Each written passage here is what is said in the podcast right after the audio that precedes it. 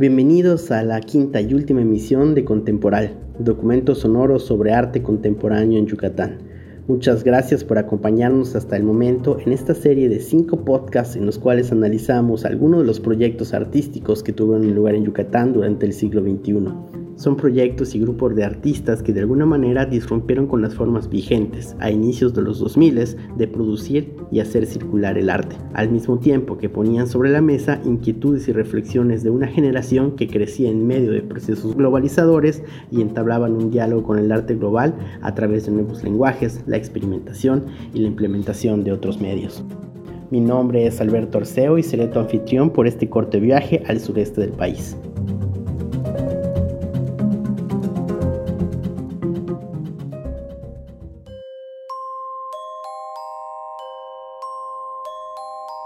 El proyecto del cual hablaremos en este último episodio es Landings, uno de los más significativos de la primera década del siglo XXI en Yucatán.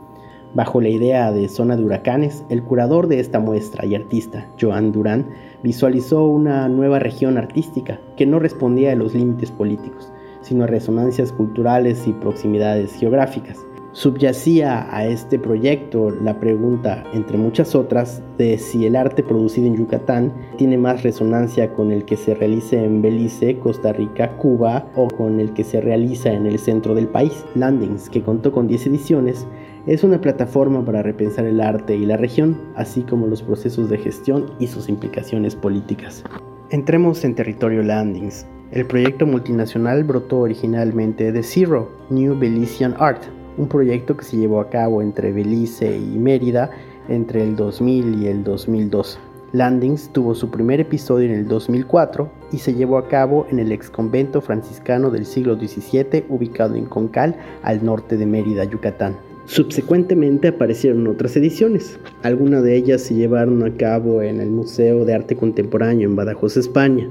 Otro más se llevó a cabo en el Taipei Fine Arts Museum en Taipei. Otros más tuvieron espacio en el Museo de las Américas en Washington, en Santiago de los Caballeros en la República Dominicana, en San José de Costa Rica, entre otros. De igual forma, este proyecto significó el primer contacto de muchos artistas jóvenes con profesionalismo y con una propuesta curatorial seria. El proyecto estuvo integrado por más de 75 artistas de Aruba, Trinidad y Tobago, Puerto Rico, República Dominicana, Haití, Cuba, Panamá, Costa Rica, Nicaragua, Honduras, El Salvador, Guatemala, Estados Unidos, Taiwán, México y Belice. Landings, además de ser una exhibición de arte, también fue un proceso de enseñanza.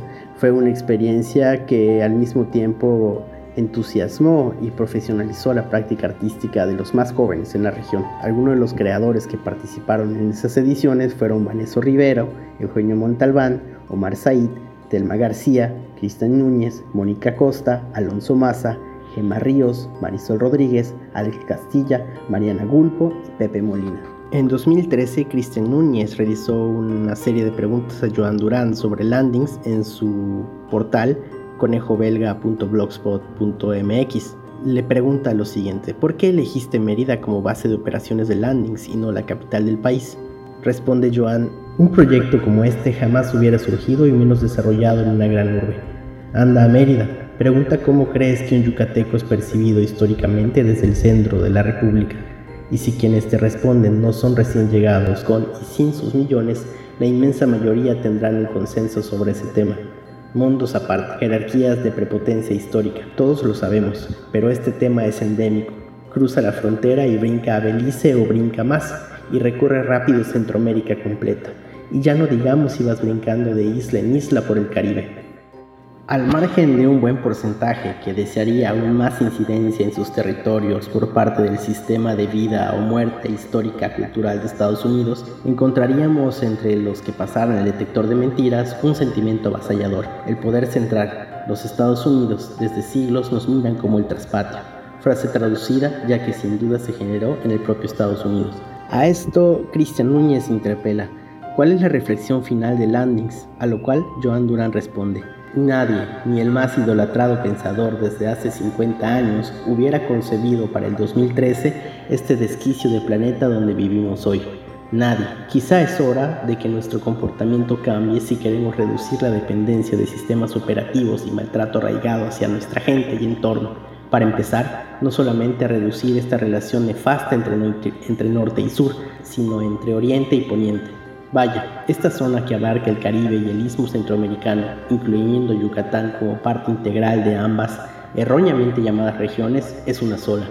Hay una tendencia a pensar que el mundo real es la metrópolis, las ciudades con supermetros y aeropuertos ciudad y shopping malls como hábitats de fin de semana a 10 kilómetros de distancia pero para muchos de nosotros entender el mundo real también es aprender el arte de comunicarse y retroalimentarse con quienes poco tienen en común con nosotros, excelentes en muchos valores ya lapidados en nubes y similares. El verdadero arte es como navegar en ríos de lodo y no quedarse atascados, lo que surge de la vida misma sin intención de que un día entre en el MoMA o a la mona.